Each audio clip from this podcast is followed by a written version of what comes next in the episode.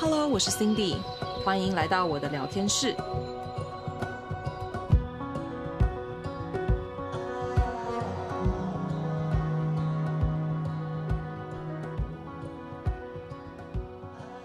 Hello，大家好，欢迎来到 Cindy 聊天室。今天呢，请到了一位很特别的来宾，他是文森说书的 Vincent。那今天呢，想要邀请他来到我们的节目里面，和大家分享他的创作的心路历程，如何呢，在遇到不同卡关啊，或是挫败，或者是怀疑的时候呢，可以继续坚持自己的理想还有愿景。那我们就直接欢迎文森来介绍一下自己吧。Hi，Hello，我是 Vincent。其实我们今天没有讲这么多深刻的东西了，我今天就来聊天而已。嗯，对，很很难得，他愿意 可以单纯跟大家聊聊天。嗯，非常开心有这样的荣幸可以上您的节目。那可不可以用你平常在你的 YouTube 开头的那个“嗨，我是 Vincent” 来跟大家 做介绍？嗨，我是 Vincent。天哪，这样就满意了是不是？这样就很满足了。好，嗯。所以可以跟大家介绍多一点点平常大家不知道的 Vincent 吗？我平常吃午餐的时候只有两间餐厅在换而已。哦，这样显得我生活很单调，但的确是如此。我知道你很喜欢吃面饭类。就是我觉得，嗯，这方面好像没有跟特别，就是跟听众们讲过。嗯，我生活中最喜欢把选择用到最少。衣服呢，就是黑色跟白色在换。那餐厅大概就是这两三间，饮料也是这样子。我觉得每天都可以维持着自动驾驶的模式。那在真的需要把那个方向盘拿回来的时候，我会比较专注一点。哦，哎、就是，这有点 Steve Jobs 的感觉。没有，没他那么伟大，只是一个可以比较轻松过生活的方式了。嗯，这样能算是说，也算是一种简约的人 （minimalist） 他们的一种生活方式吗？就是可能同一套的衣服好几件，然后尽量把这些需要做选择的呃时间省下来去做其他的事情。没有，因为我的房间蛮乱的，就是有时候看到什么 零食想买的，就会买来吃看看。就是、欸、哦，因为我们平常也是一个嗯跟食物有关系的频道，是有没有可以跟大家粉丝们应该很想知道，Vincent 最喜欢的零食，可以偷偷讲一个让我们大家知道吗？一美巧克力酥片。跟我一样。我讲这个关于一美巧克力酥片的故事。好。我当兵的时候，有一阵子，应该不是说有一阵子，那一整年都很苦。那我每次 放假回到家，我都跟我妈讲说，我要去全年买一趟巧克力酥片。我会算一下下一次经营区要进几天。那我每一天一定要个巧克力酥片，不然我会认为说那一天我到底在干嘛。于是呢，我就会带着一。好几包的巧克力素片去营区，后来在快结束，嗯，当兵之后，我才发现营区内的营站其实有卖巧克力酥片。在忙什么？哎、欸，那真的去懂巧克力酥片的人都有两种吃法，你是喜欢它圆圆的一个，还是碾碎然后倒着吃？我是前者。哦，你是你喜欢它圆圆的哦。我喜欢它原本是圆圆的方，就是圆圆的形式。那如果今天喜欢它碎，我再把它一点点敲碎。哦，我是后者。啊，是后者，这样子吃巧克力酥片很爽，很爽，因为它就是就倒着，你一口满满的巧克力酥片在里面，你也不会害怕说，因为有时候它圆圆的，你这样咬，它就是会碎，然后就会掉，我舍不得，不行。每一口都要吃到倒的很干净，这样子。那你热爱这个饼干到什么程度啊？我要听听看你是不是热粉。热爱到什么程度？小时候我们有福利社，是我每一堂下课都会去买，买到午饭吃不下。那还还好不用当兵呢，不然你就很辛苦。对，我很庆幸这件事情，但是我现在没有到这么的 crazy，因为呃去美国十几年之后，我就慢慢淡忘了它。因为美国自然有一些其他的巧克力的 cereal，可能大家很类似，是，但怎么样就是没有它那种。浓郁巧克力的感觉很难形容，对不对？对，我也是找不到它的替代品，真的找不到。它现在有类似的牌子在做，可是味道就是不对。嗯嗯是，而且他们还涨价涨得蛮严重的。对对，结果我们今天开始在帮益美巧巧克力泡那个不对，不是泡芙脆片做业配没有。我知道你是在二零一九年的时候开始呃做了 YouTube 的频道。嗯嗯嗯。嗯对，然后你在二零二零年的时候，你有跟大家分享说这一年的一个呃转变啊，或者是他对你有的一些启发，或者是说在人生之中，哎，给你一些新的灵感等等的。那想先从一开始的这个起源先问起好了。嗯。为什么当初会想要真的认真的来录这样子的 podcast？哎，不是 YouTube 节目呢？除了你很喜欢跟大家分享书、跟妈妈聊书之外，真的让你下定决心，好，我要开始，因为这个。你知道 YouTube 其实它是一个很复杂的东西，录 Podcast 我只要把声音放进去就好了。嗯。但是 YouTube 你还加了这么可爱的动画，就是很费时。你是怎么开始觉得好，我要来做了？一开始的时候是就是斜杠或者说兼职嘛。嗯。那你刚开始真的是抱持你刚才所讲的，我喜欢跟我妈讲书，那偶尔跟朋友出去的时候想要卖弄一点知识，就会告诉他说：“哎、欸，我今天看了哪一本书，里面讲到什么东西，你现在做这样子是违背的。欸”嗯。我发现讲这样的过程。嗯我是会觉得，我好像有把我就是在假日所得到的东西，在平日给哎表现出来。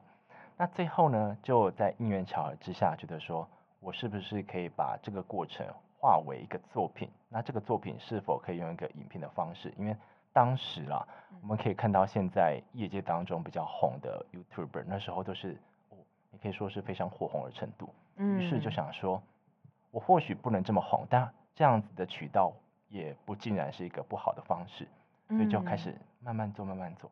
那这样子的故事呢，我一定要讲到。一刚开始在开立这个频道的时候，我前三支影片我是不敢是公开的。对，你有说 是音质跟什么的问题，对不对？什么问题都有。那三支影片呢，我妈看完之后，我妈还跟我讲过一个结论，她说：“儿子，你知道吗？今天我是你妈。”结果我听你的影片，这这三支影片，他还是觉得很难听。很难听在 哪里？怎么可能呢？你声音这么好听。没有没有，就是在内容编排上，或者说整个节奏上，他认为都不是一个影片该给他的感觉。于是呢，就把那三片我都没有设为公开嘛，都是给朋友听完给我妈听这样子。后来就在下定决心更改这样的方式，最后才会推出那支影片。那在推出影片的时候，大概。一天呐、啊，会增加七到八个粉丝，嗯，那我妈就很紧张啊，想说，哦，她儿子开始做这个频道了，那她要关心一下。嗯、结果一天的数量都让我妈想说，我的儿子还是好好当工程师比较好。嗯、可是后来我得讲一下，也顺便改一下，就是欧马克。那时候我的频道数量大概在七百多的时候，我认为算到一个卡关，就是要怎么攀升都爬不上去的时候，欧马克刚好在他的粉丝专业分享我的频道。结果那一天他就翻了一倍，嗯、那时候我在确信说，如果好好的做内容的话，或许真的会有被看到的一天。那也是中间透过很多人的帮助，还有很多运气成分，才慢慢的这个频道的订阅人数才会上来。这是最开始的做法。啊、所以你告诉我说是什么契机？我觉得那都是一个连续的过程，而不是一个啊哈，我我来做了，那是一个连续的过程。嗯、这是我的回答。嗯嗯嗯嗯嗯，它又是有点像是，哎，也是你之前分享过的一本书，忘记它是哪一本了。但是，呃，你讲到一个马拉松选手，他在设定到终点之前，会先去画的他那个路线，对不对？可能一棵树，一个石头，所以我们就是慢慢走，慢慢看，然后自然而然的从这个路程里面就会去。找到属于我们适合我们的终点，然后可是重点是在这个短期之间去怎么样去享受当下，怎么样去真的去活在当下，做好你喜欢做的事情。我待会录完之后会给你一个铁粉的徽章，因为这支影片是 两年多前的，你还记得？对，真的，你一定有做徽章是？我直接背在包包上面，太棒了。那是李开复老师所写的《做最好的自己》，对对对对对，那本书非常好看。真的，真的，真的，真的，我看了好多次，所以我才会记得。对啊，嗯，那从一开始我们只是先体验走走看，到后来从不同身边人给的经验，然后呃也让其他人看到了你之后，给你的一些信心。那到后来呢，呃有没有一个你最印象深刻的故事？呃，怎么去突破这样子的卡关？有没有一个你最近可能比较有感觉的？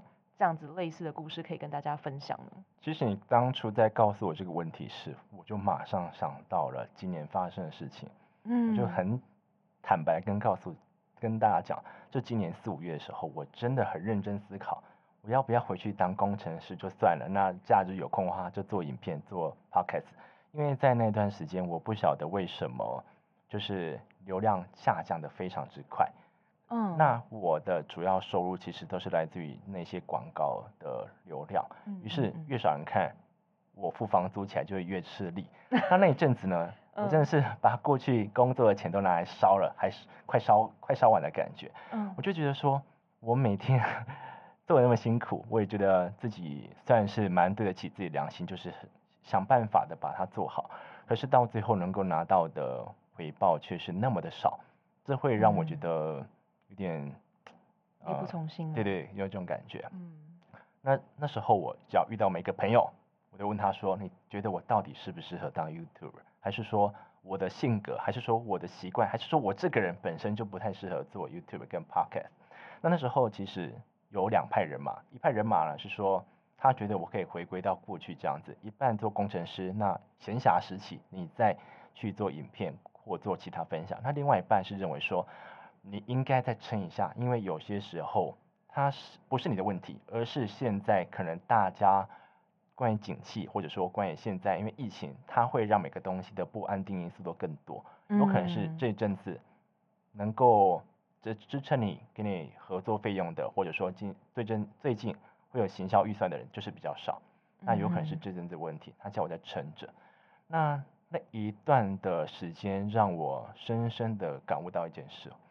就是如果今天我做的影片内容啊，不是我真的发自内心喜欢的话，可能在四五月时我就回去工作了。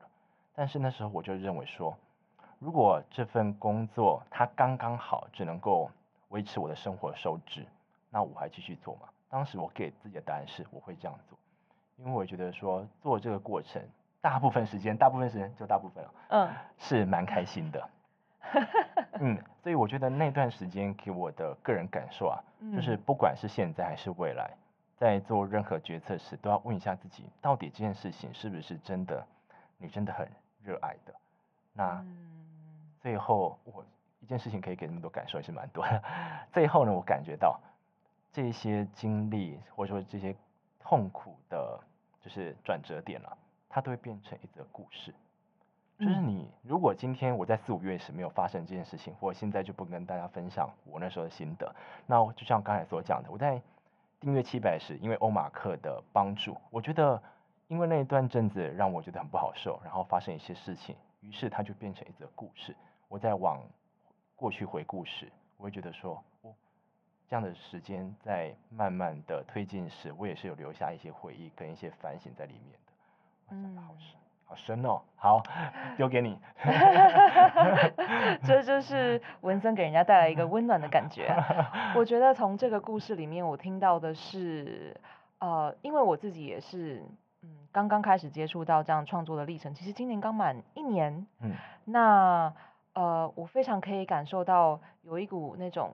以坚持自己的热情为初衷，那其实很多东西过了，它就是一个礼物，它就是一个像你讲的，它就是一则故事。嗯，那之后再回想起来，再回头过来看看的时候，它是很会让人家莞尔一笑的，会觉得哦，我又经历过了这件事情了，我又不一样了。所以在未来可能遇到不同路的时候呢，下一段我们这个马拉松的下一段的时候，就会更知道该怎么走了。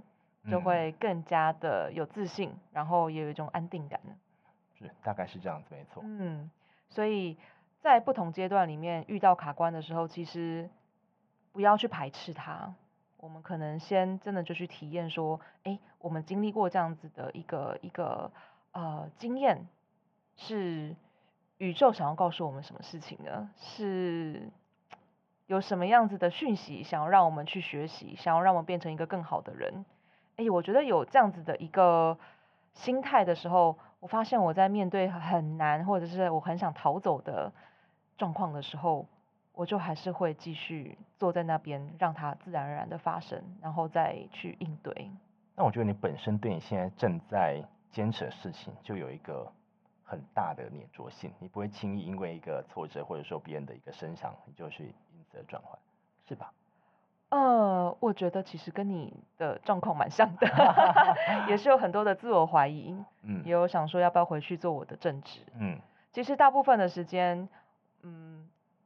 主要是我自己会有那个懒散的一面，不是只有你有，大家都有。对，就是你拖延的那个那一集我也有看，嗯、然后我在想说，我到底是懒呢，还就是我是拖延呢？哎，我想要被这个心理师疗愈吗？还是我就是懒？被扇两巴掌没有？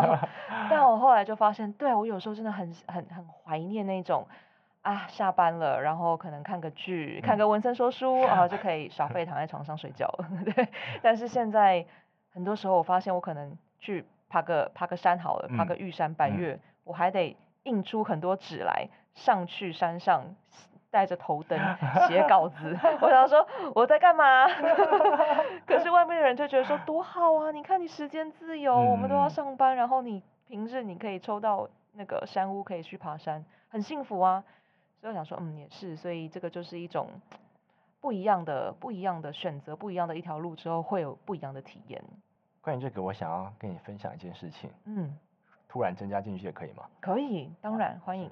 之前有一个国中生，他说他有一个辅导功课是要问一个 YouTuber，大概有十个问题。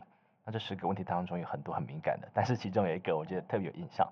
他觉得说，现在很多人未来想要他同学啦。未来想要当 YouTuber，嗯，那如果叫我给这些莘莘学子们一些建议的话，会是些什么？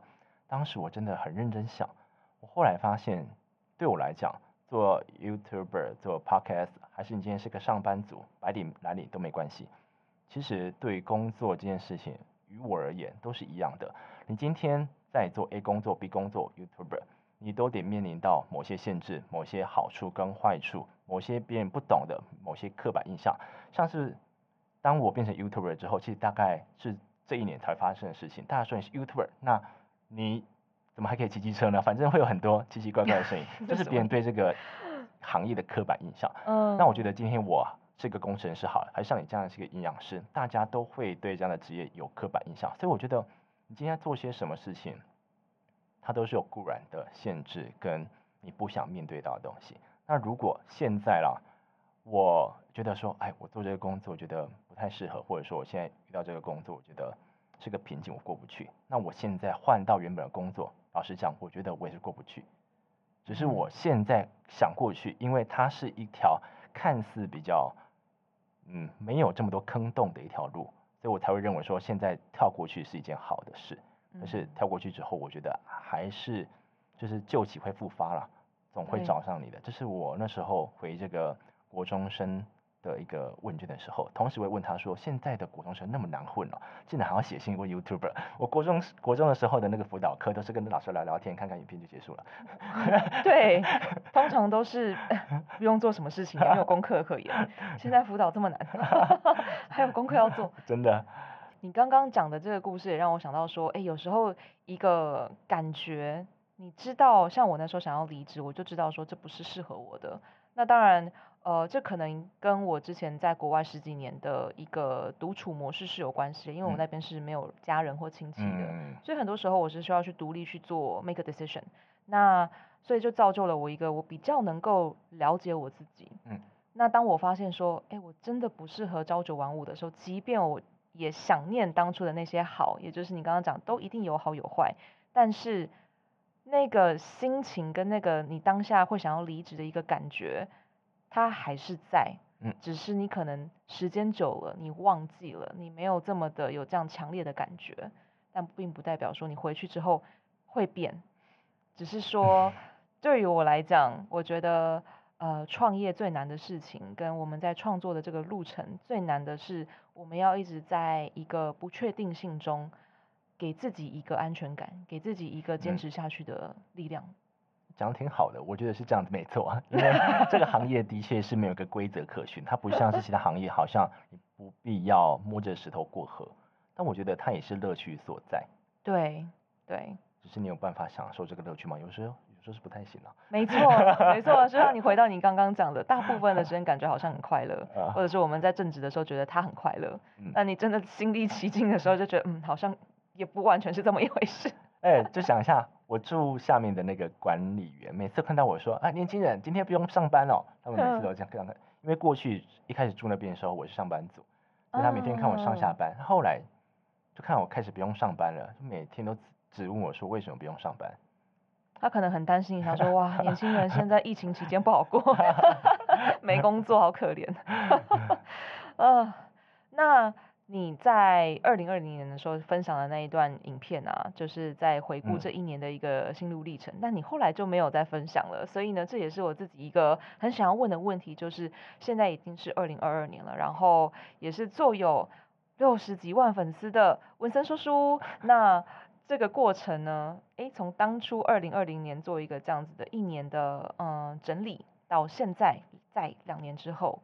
总共三年期间，你觉得跟当初那个时候的你又有什么样子不一样的成长呢？老实讲，我觉得我有点走偏了。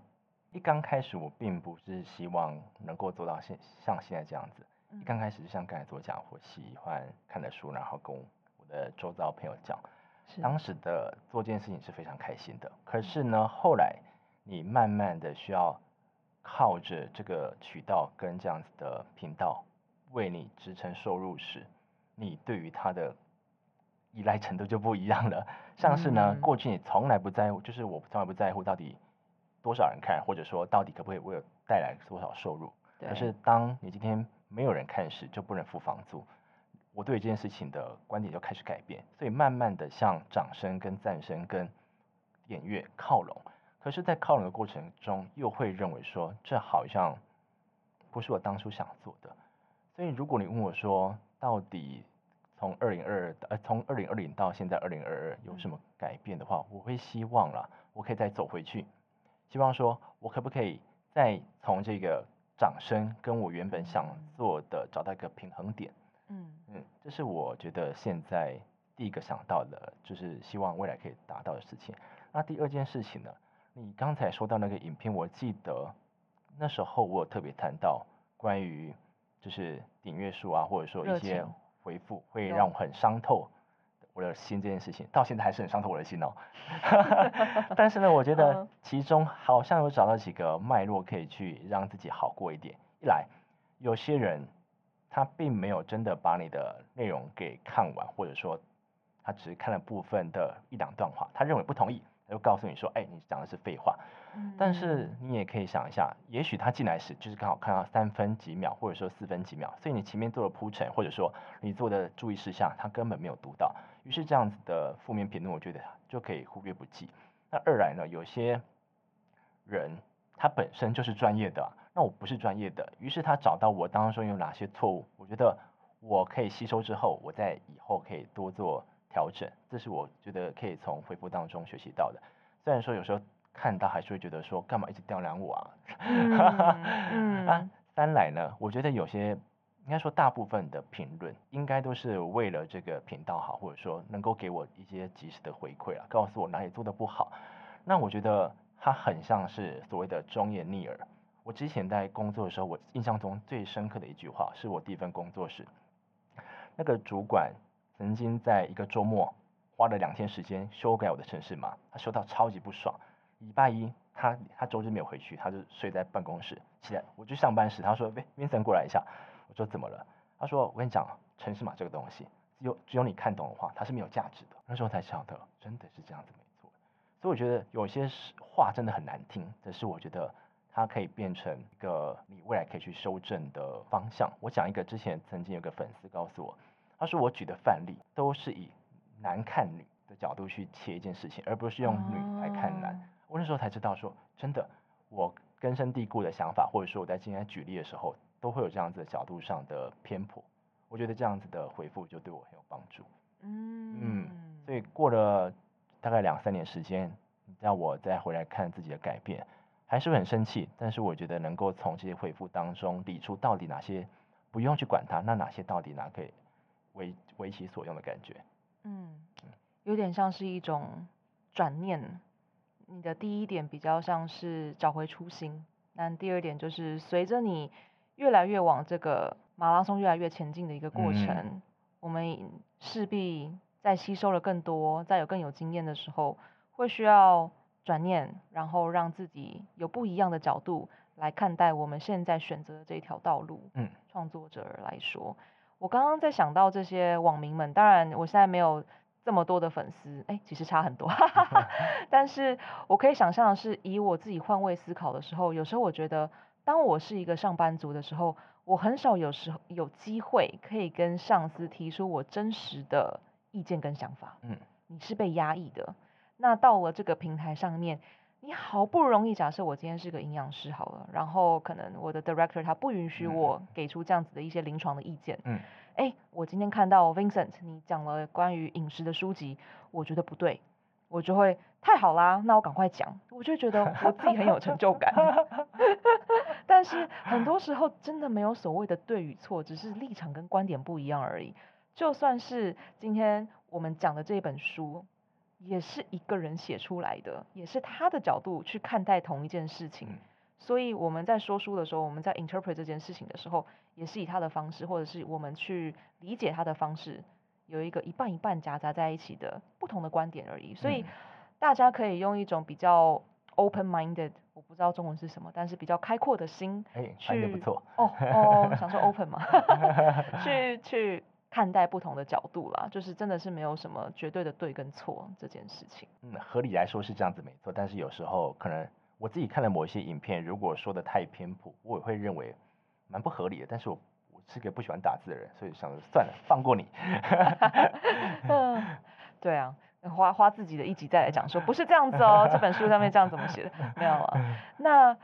嗯，二零二二年跟二零二零年最大还有另外一个不同就是，哎，你现在已经不是一位工程师了，你现在就是全心全意投入在文森说书，嗯，这个频道上面。嗯、那现在讲频道，呃，我也很好奇说，你会之后想要往品牌的方向去经营吗？像是很多 YouTuber，呃，可能录着录着，最后他们就会有一些什么经纪公司啊，嗯、或者是他就成立自己的一个工作室啊，然后聘请了一些不同的人。因为有时候对我们来讲，这个创作时间跟机会，还有我们的这个金钱，都是我们需要去考虑到的事情。嗯，所以呃，你会有这样子的一个规划跟打算吗？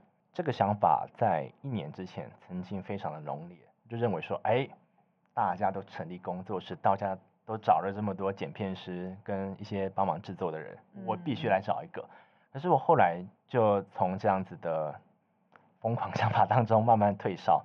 因为我当时认为说，那是因为别人有，所以我今天想有。可是我后来想想，如果今天去租了工作室，我今天找了负责帮我剪片的人好了，那我理当的要去承担这些成本、租金跟两个人的薪水。那当我今天的这样子的成本增加之后，我还有办法今天想做什么就做什么？还是说我今天看到一个不太喜欢的商业合作，可是我为了支撑这样的开支？所以我想说，算了吧，还是先把口袋顾紧，把这个薪水可以发出去。于是我接了，这样子我觉得违背刚才所讲的初心，就是，嗯，我今天希望可以在分享跟我的生活水平当中取到一个平衡点。可是如果今天为开设工作室而开设，为聘雇而聘雇时，我觉得那反而会让我现就现在的我失焦了。于是。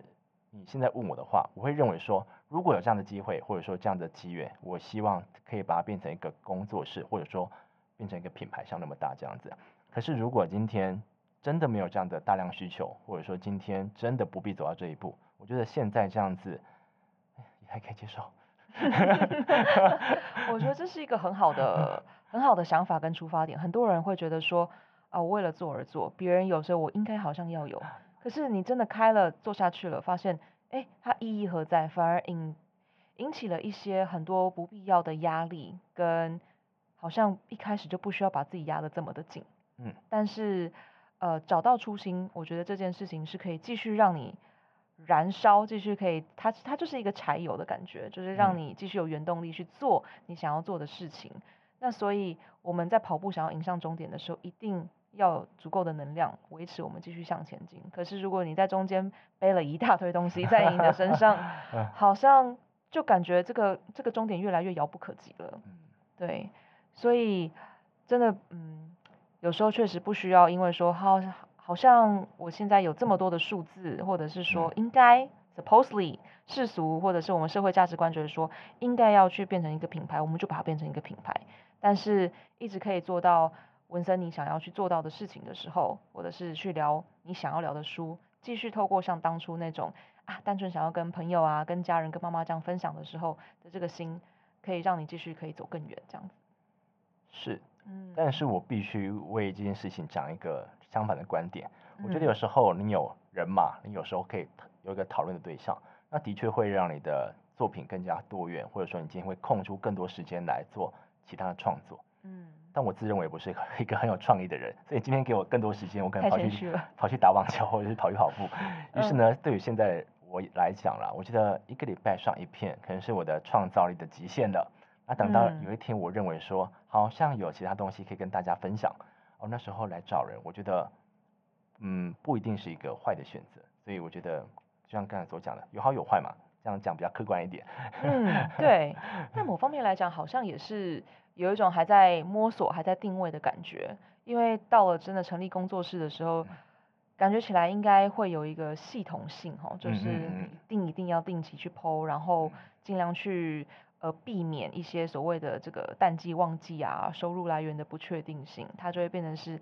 你势必就像刚刚讲的这个金钱上面的考量，我们要去接一些案子跟合作，嗯，是必要的，嗯嗯，对，因为。你可能就不能只是为你自己而活，为了你的房租，你还要顾及到别人的 生活跟别人的房租，嗯、是没。错，对，那呃现在呢，很多很多人都越来越想要走像这样子的一个创作的模式，做自己的一个自媒体。那 Vincent 从二零一九年到现在三年的这样子的经验下来，有没有一个可以跟大家，如果对于自己也想要做经营一个品牌或者经营自己的频道也好，嗯，自己的经验吗？或者是说，自己唠叨？哦，对自己的唠叨，可以可以可以。我自己认为现在这个时代的好处是，你有想法，或者说你今天有个东西想要带给公众，那。像 YouTube、Podcast 或者是或者任何的直播平台，或许都是一个很好的渠道，或者说任何的选择。嗯、这是我觉得这个时代提供给大家的一个好处。嗯、但它的我觉得风险是存在的。例如说，有些我听到很多人啊，他可能在高中或者说大学的时候就非常期盼未来可以当个直播主，可是身为直播主，他到底该准备些什么东西，他却完全不晓得。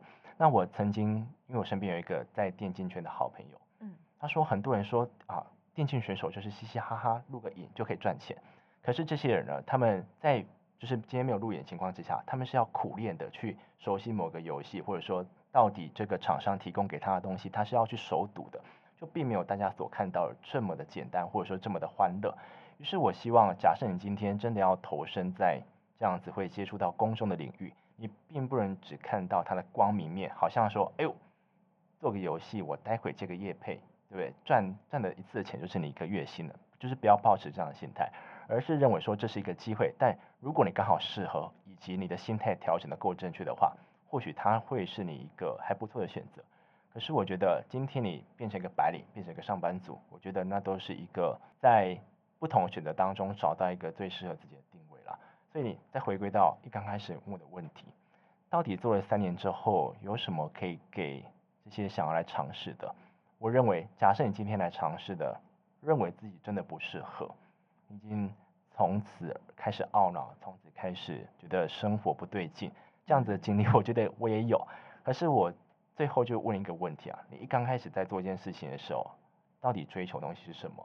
那如果你今天让自己身心俱疲，那是不是违背了当初你想要做这件事情的本意的？所以我觉得有时候你不用为成而成，而是你看一下你原本要做这件事情的初衷是如此吗？二来，我觉得如果你今天真的就想要再冲下去，跟他拼下去，那你可以换一个想法。这个想法是我最近才学到的，哎，顺便卖弄一下。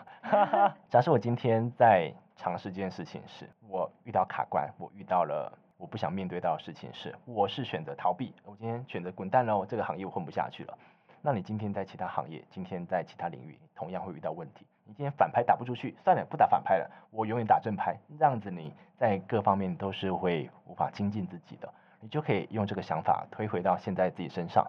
我是否要用现在面对这个挫折的想法来面对人生当中的其他事情？那如果不想的话，我现在可以采取一个。怎么样的做法来面对现在的关卡呢？哎，这是我后来慢慢的领悟到，但是我自己还没有做到，只是拿出来分享而已。哦，就是我听得非常的有，觉得很有道理，然后我也非常认同，我也做不到。我觉得真的太多时候，呃，特别是社群媒体，呃，像 Facebook 好了，它是二零零七年左右那个时候开始盛行的，自从那个时候，现在已经十几年了，所以我们越来越依赖于说。我们在社群媒体上看到的那些东西，就是通常会是好的那一面，嗯，我们就会去羡慕，对自己太严苛，对自己生活的一些不顺遂的事情，会记得特别清楚。对于看到别人这种欢天酒地，然后呃可以去爬山啊，或者是可以去打网球啊，都不用上班，睡到自然醒，就觉得哦，好羡慕哦。但是，或者是看电竞游戏，像最近我也有一些呃学生家教的学生，他还说，哦、oh、yeah，我以后也要去做 YouTuber，因为我就可以疯狂打电动，还可以赚钱，多好啊！Dream come true，对不对？就是人生最快乐的。可是对，就像 Vincent 讲的，这是每一个每一个好像很轻松就可以赚到钱的这个行业，绝对没有，就一定是后面有一些呃需要去磨练的，需要去练习的，需要去。呃，花很多时间去去让自己变得更好的，所以真的不是每个东西是这么光鲜亮丽。那大家都去做这个事情就好了，就很像我们常常在讲到饮食这件事情的时候也是一样哦。就很多人会觉得说，呃，我只要够努力的去尝试了这样子的饮食计划，我一定就可以瘦。但是也回过头来，我拿 Vincent 的问题来问大家，就是你真的想要追求的是瘦，还是你以为瘦下来会得到的快乐？得到别人的尊重呢？那如果是后者的话，会不会有可能用别人的方式来得到这样子的自我价值呢？或者是这样子的幸福快乐？一定要得到瘦身吗？一定要得到这样子的一个嗯，外界觉得漂亮的身形才是才是你才值得拥有吗？所以很多东西我们在追求的时候，都可以先先停下来问问自己，我们这到底最终的本质想要的是什么？那够了解自己之后，我们再去跑也不迟。那当你发现说，嗯，好像真的不适合的时候，哎，回过头来再找回自己，再重新出发，一样都也还来得及。但是就是可以去体验看看，去尝试看看。也蛮适合当这样子主持人的。真的吗？要不要以后就是有机会，我当那个用女生来去看待一本书的那个主持人？但是你刚才讲话的时候，我忽然想问你一个问题。嗯。因为可能是肚子饿的关系，我就想问你哦，因为刚才我们聊到零食嘛，嗯，身为一个营养师，你认为如果今天真的想要吃零食，到底该怎么挑选？还是说想吃什么就吃什么？啊、呃，想吃什么就吃什么。我觉得我会偏向这样子，有一点像是一个二分法的感觉，但我会觉得比较偏向想吃什么就吃什么，可是不是所谓的那种。我就会吃到饱，或者是大家会一一直以为说我没有自制力。你跟人家讲说你想吃你就去吃啊，啊，那你不是叫我吃到胖死？嗯，不是不是不是，就是你喜欢吃的零食跟你喜欢的食物，其实都需要靠一些正念的练习。你去了解你自己之后，呃，你找出来的一个模式跟一个平衡感。嗯，就像我们在生活里面也是一样的，我们工作，我们打网球，我们休息，我们去运动。这些东西都是需要去靠摸索才知道说，哦，我到底喜欢做什么事情。拿运动来讲的话，如果今天我不是我永远打不到网球，我就是去捡球的那一个。你要我说你一定只能去打网球来减肥，那我没有办法做一辈子，我就会觉得很痛苦。但是你今天要我去跑马拉松，当然随时 鞋子拿了就去了，对不对？就是你喜欢做的事情。所以食物也是一样的，你喜欢吃的食物，很多人就会觉得说。这也是节食文化告诉我们的，我们喜欢的好像一定就是这些素食快餐啊，或者是呃所谓这种加工架上会有的这个所谓的零食垃圾食物，但是没有，我们每一个人的身体都是有这样子会去渴望想要吃蔬菜水果，想要去吃一些原型食物。对，当你一直呈现在呃我只只爱吃素食，我就是从来不会想要去蔬菜水果的时候。这时候就发现，他们其实没有跟自己的身体做连接，他们太下意识的，可能就会想要去找这样子的食物，可能想要满足自己身心上面的一些痛处、一些创伤，或者是一些不想去面对的事情。那这时候就可以去想想看，说，哎，到底发生了什么事？那去嗯不同的尝试之后，才会知道说，哦，原来所有你想要吃的食物都是可以吃的。只是我们需要先信任自己，在选择食物上面是有办法找到属于自己健康的那个 balance。哦，简单讲，今天如果我在吃这这个东西，今天在买这个零食之前，我有深思熟虑过，说，哎，我今天其实是有在其他面向有做到均衡饮食，于是我今天吃这个零食时，我其实不用管它的热量，或者说它到底是什么种类，是不是？嗯，是简单来讲是这样子来划分吗？还是说我又太粗略了？我觉得基本上看待食物的时候，呃，第一步其实都不用太去想到热量这件事情。是，对，当然热量跟数字它可以是在未来，呃，如果有需要的时候，它是给你一个讯息。嗯嗯。但是我们太多人现在的这个阶段都会把数字热量，就像是我们对于订阅数跟按赞数 一样，会有一个 哦得失心跟一个罪恶感。嗯嗯或者是觉得很疼很痛苦，但这个时候我们就要让自己先避免去看这些数字热量。好，但谢谢嗯，对，就你就会发现说，嗯，就去买。对，我待会就。但你就发现说，如果你不小心把巧克力酥片吃了整个四五包的时候，哎，可能就要去思考说，是不是我最近压力比较大，然后我在我想要透过吃巧克力脆片的时候得到一些酥片，证明一下。酥片，酥片，巧克力酥片，铁粉，嗯，得到短暂的这个快乐愉悦，嗯，跟你不用去面对这件事情，它某方面也是一种拖延。我我关于这个，我想讲一个，嗯、你刚才讲到说，我今天如果特别喜欢吃这东西，或者说有一种特别饮食倾向出现时，是要观察自己的改变，对不对？这个啊，我哥哥在前几年他忽然爆肥，嗯。那后来才知道说，是因为他那一阵子特别没有安全感，于是他只要没有安全感就会吃东西。Oh. 我觉得好像可以跟你讲，这个是有所呼应的。是是是，嗯，就是可以反过来从食物或者饮食的习惯当中反推回到自己的身心灵健的状态。对，每个人，呃，体重如果过突然的爆胖，或者是说过瘦，那都一定有它的原因，那就代表说身体出现了一些问题。警讯，就对？对，都是一些警讯，所以这时候就可以。先不用这么的呃急着要去改变，我们先观察到底发生什么事情，嗯，呃，做一些微调之后，让你的身体有所适应，让你心里有一些准备之后，你找出了问题所在，你疗愈到你真的被需要疗愈的地方的时候，你身体会有回到那个健康的那个 balance。嗯嗯嗯嗯嗯了解，这样子下次我买零食时会比较没有罪恶感。嗯，不会，不会 可以帮到你，真的太棒了。嗯。好，那所以今天就谢谢 Vincent 来到我们的节目，跟大家分享他在创作的一些心路历程。我们今天的节目就到这边喽，谢谢大家的收听，下期再见，拜拜，拜拜，再见再见。